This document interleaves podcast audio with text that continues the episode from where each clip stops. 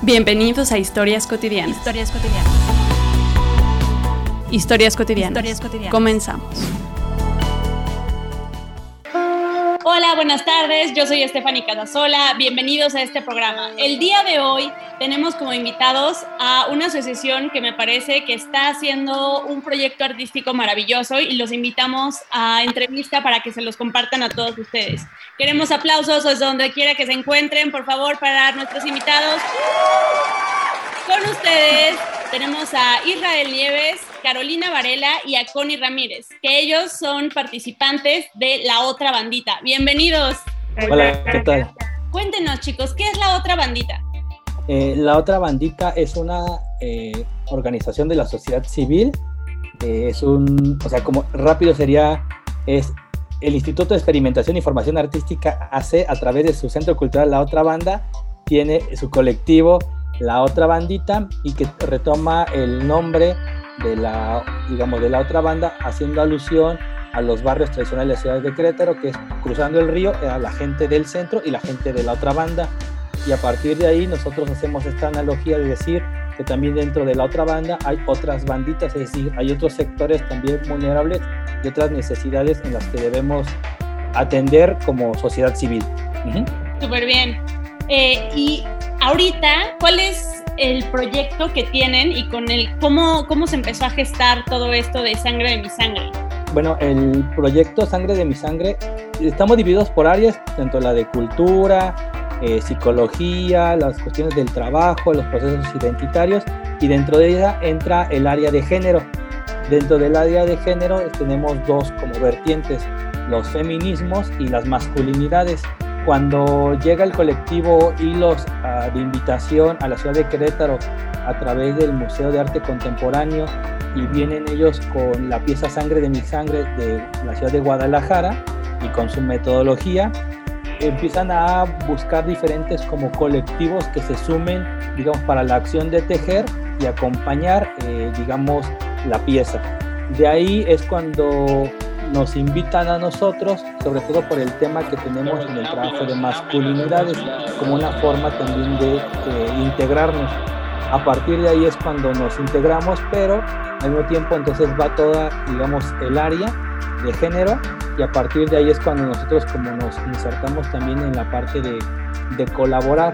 En esta colaboración es cuando aprendemos también su forma metodológica que tiene el colectivo Hilos, que es ir tejiendo y haciendo una invitación a toda la ciudadanía, ya que Sangre de mi Sangre es un pronunciamiento hacia el feminicidio y también hacia los desaparecidos, donde la metáfora radica en que la mancha puede seguir creciendo y cómo nosotros como actores de la sociedad podemos hacer que la mancha disminuya o cómo seguimos de alguna forma haciendo que esta mancha siga creciendo. Entonces, de alguna forma, todos tejemos desde algún lugar.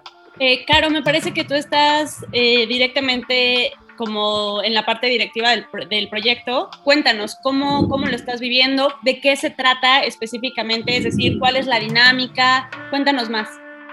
Pues ya tenemos algunas semanas eh, haciendo convocatoria para el Museo de Arte Contemporáneo o bien para el Museo de la Ciudad, aquí en Querétaro. Estamos yendo entre sábado o domingo, hemos preferido que sea en fin de semana para ver si tenemos un poquito más de alcance. En la primera ocasión estuvieron como varias participantes del colectivo Hilo, ya después convocamos más y ya empezaron a llegar las personas muy entusiasmadas. Este, muchos no sabíamos tejer, la verdad, fue como enseñarnos a aprender en el, en el momento, ¿no? Porque ellas fueron las que sí llegaron, lo vamos a hacer de esa manera, es como lo más sencillo y todos podemos hacerlo, ¿no? Tú lo puedes hacer como tú gustes, más apretado, más poquito, es al final un colectivo, perdón, un, un tejido colectivo y todo se va a unir, entonces lo importante aquí es que tengamos como la disposición y las ganas de apoyar al proyecto y, y pues nada. La llamada del tren. Sí, sí, sí. A unirse al proyecto, muchachos. Nada más como nota cultural. que estaban esperando. Nada más como nota cultural, este, tanto Caro como, como Connie ahorita están en la otra banda y ahorita están escuchándolo muy típico que pasa con, con, nuestro, con nuestra forma también de trabajo, ¿no? Siempre nos acompaña por ahí el tren. Esa es la otra manita. Exacto. Bueno. Es algo característico de estar aquí, siguiendo con lo del del tejido, pues nos hemos, hace dos semanas nos movimos del Museo de Arte Contemporáneo al Museo de la Ciudad. Este, sí, pedimos, pues el apoyo de la ciudadanía porque la pieza en ese momento ya era de un tamaño considerable, entonces teníamos que tener como fuerzas para poderla cargar. Hicimos un recorrido sin protesta, más que nada como eh, hacer visible eh, este, que estábamos ahí, que teníamos una causa, ¿no? que eh, la mancha estaba ahí, que es cuestión como de que todos nos unamos para que sea más grande, tenga más fuerza y podamos este, visibilizar esta situación de, o problemática que tenemos no solo como Estado, sino como país en general, eh, la cuestión de los feminicidios y las desapariciones en el país, ¿no? Y también hacerles llegar a, a las familias de las víctimas, pues que no están solas, que estamos tejiendo desde acá, que estamos apoyándolos y pues que ahí está como el espacio, ¿no? Para que muchas veces se les, se les niega o estamos como muy este, distantes de esa cuestión, pero pues con este tejido hemos logrado pues, reunirnos, ¿no? Estar, estar ahí y hacer como eh, presente pues, el apoyo a las, a las familias. Sitúenme un poco cuál es la dinámica. Es decir, una persona llega con ustedes y se pone a tejer o les lleva su tejido y lo teje junto con todo este tejido que ustedes ya tienen. Pues técnicamente la dinámica es nosotros, bueno, junto con el colectivo Hilos, eh, arreglamos primero el espacio para que se vea como diamantía, bueno, que le atraiga a la, a la, gente y pues ya posteriormente las que nos enseñaron a tejer, ahora nos va a tocar enseñar a tejer a otras, ¿no? Entonces también esa es otra, otra forma de, de colaborar a ese tejido, ¿no? Como el de, desde el punto de no saber nada al punto de ya puedo enseñar a otra persona, este, vamos haciendo crecer este, esta reflexión. Yo lo veo más como una reflexión este, y ya obviamente si te empiezan a sumar a veces eh, por curiosidad de ver qué estamos realizando o a veces por la misma pieza y el material que se utiliza es así como de, ay, ¿qué estarán haciendo, no? Y muchas veces nos dicen, no, pues si te cobran o cosas así, le decimos, no, o sea, nosotros te proporcionamos este, el material, más que nada es llegar a una, una reflexión colectiva, ¿no? Y ya conforme a ello que se empiezan a sumar poco a poco más las personas, se empieza a ver más llamativo, ¿no? Entonces, aunque sea, aunque sea se acercan a preguntar en qué consiste eh, el tejido, ¿no? Como quiera, hay un interés tanto de aprender como de saber el por qué se está haciendo este colectivo. Entonces, este, y ya después, por ejemplo, el domingo que nos, bueno, estuvimos en, en San Juan del Río, este, nos gustó mucho la dinámica porque aparte de tejer, eh, se abrió un diálogo de reflexión, ¿no? Eh, ese diálogo, por ejemplo, de reflexión lo, lo, llevé a cabo yo desde frases que a lo mejor, eh, bueno, en ese momento en San Juan del Río nos comentaban que eh, la cuestión de feminicidios y desapariciones casi no se mencionaba, ¿no? Entonces el diálogo se empezó a abrir a partir de, ok chicas, me van a levantar la mano si han dicho, han escuchado o les han dicho esas frases, ¿no? Y empezamos como el de, mándame mensaje cuando llegues a casa. Entonces, a partir de, de, estas, de estos tipos de mensajes, dijeron, sí, es que es cierto, ¿no? Reflexionamos que hemos también este, buscado las diferentes formas de cuidarnos, ¿no? Y otras personas decían que nada nos cuesta lo mejor compartir la publicación eh, de que están buscando una persona, ¿no? Y era lo que le decíamos, es que esa es otra forma de tejer y también cuidándonos también a nosotros mismos y mismas este, y no, este, pues ahora sí que no poner, ponernos en riesgo. Técnicamente, más que nada, esa es como la, la dinámica.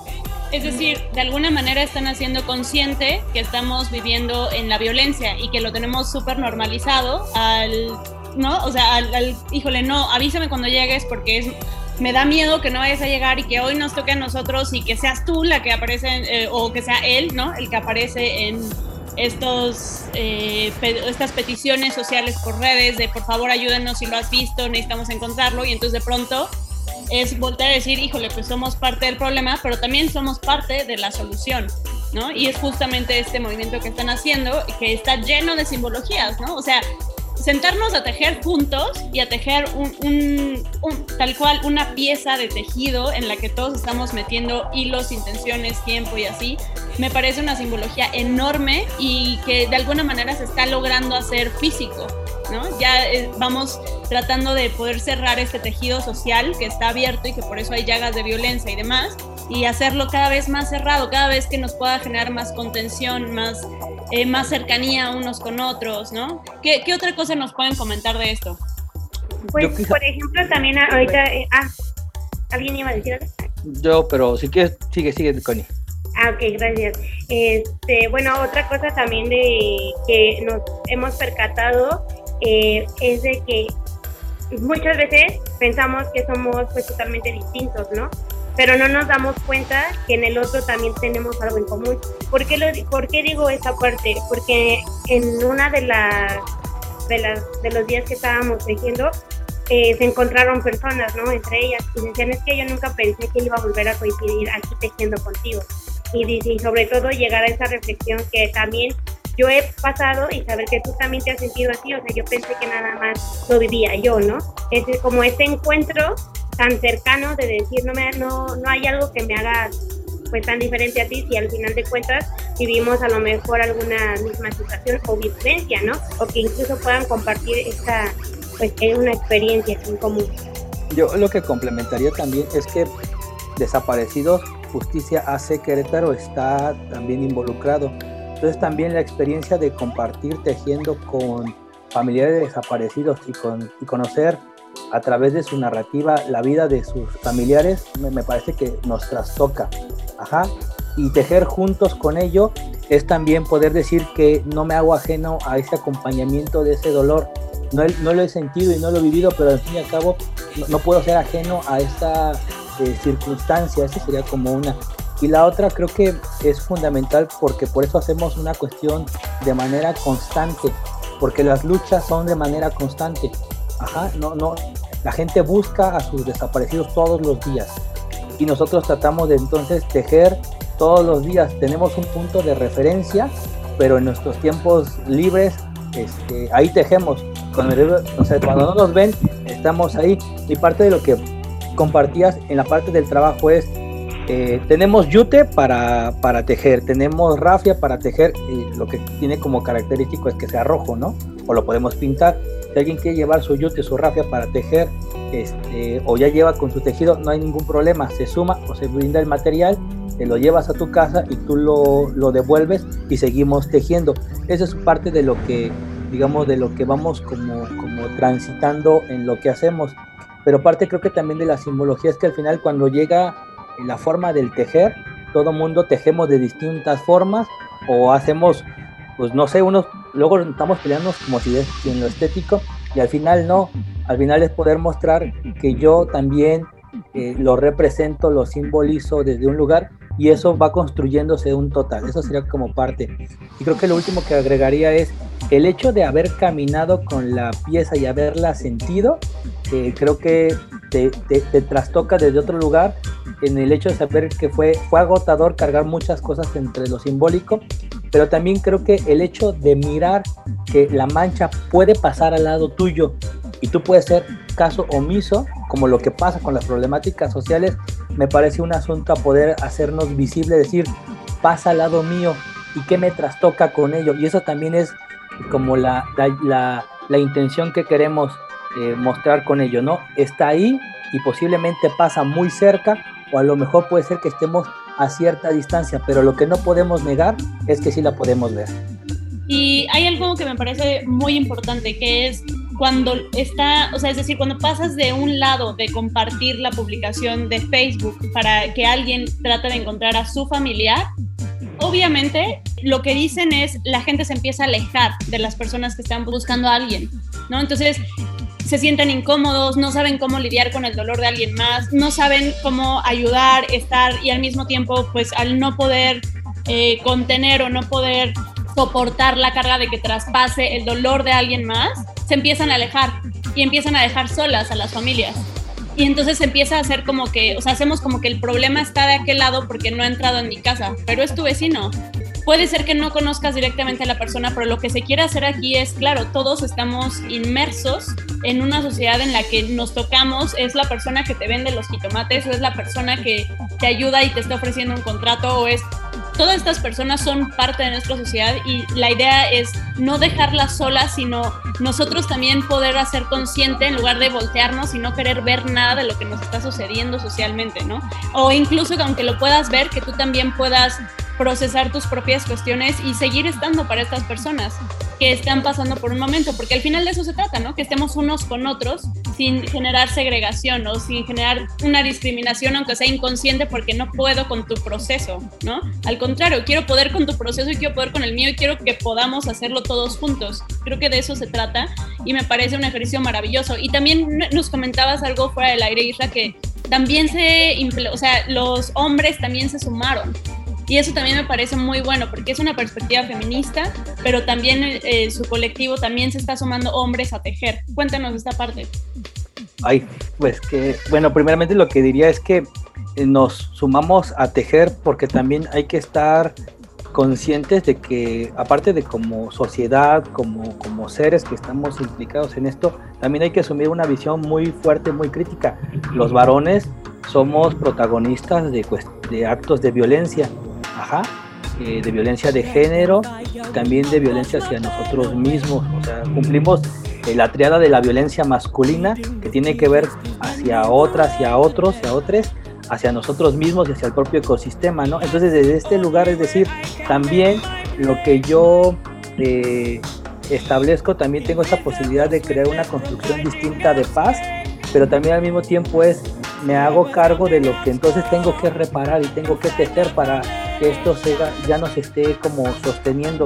Me parece como, como vital estar como desde este lugar y entonces también los compañeros que han ido a tejer, pues también el hecho de acompañarnos desde el dolor y tratar de entender entonces desde qué lugar podemos estar, que no sea un acto del protagonismo y que tampoco sea desde un acto de nosotros como El Salvador. Más bien creo que eso también rompe esa, esa forma y ese estereotipo masculino para que nos podamos entonces mirar desde otro lugar y desde ahí entonces poder hacer otras acciones desde un cuidado distinto desde los vínculos. Caro, Connie, ¿qué nos cuentan de esta parte? Es la primera vez en la, en la, bueno, más bien en todas las ocasiones en las que hemos estado yendo a tejer, este, siempre han estado hombres. Entonces ha sido muy, muy padre, por así decirlo, el hecho de que decidan eh, estar ahí por la causa que implica, por la misma este, renuncia a, ciertos, a ciertas violencias que ellos mismos tienen y dejando como de lado de que el tejido es algo meramente femenino, ¿no? O sea, ahí está la causa y es a través de eso que estamos uniendo, que estamos este, reuniéndonos. Entonces, yo he sentido en las ocasiones en las que, como vuelvo a comentar, siempre ha habido hombres, pues que no se nota como esa especie de resistencia, ¿no? Que ellos van y colaboran de una manera muy padre, hacen lo mismo que las mujeres, no, tratan de estar ahí como cualquier otra de nosotras, cualquier otro que, esté ahí. Eh, van incluso familias, ha habido ocasiones en que va eh, el esposo, la esposa y los hijos, ¿no? Entonces, es como de, bueno, yo lo puedo hacer como esposa, tú lo puedes hacer como mi compañero y demás, y no hay conflicto por eso, ¿no? Al final, eh, todos sabemos que estamos inmersos en estas problemáticas y pues que es cuestión o importante que todos podamos colaborar de alguna manera.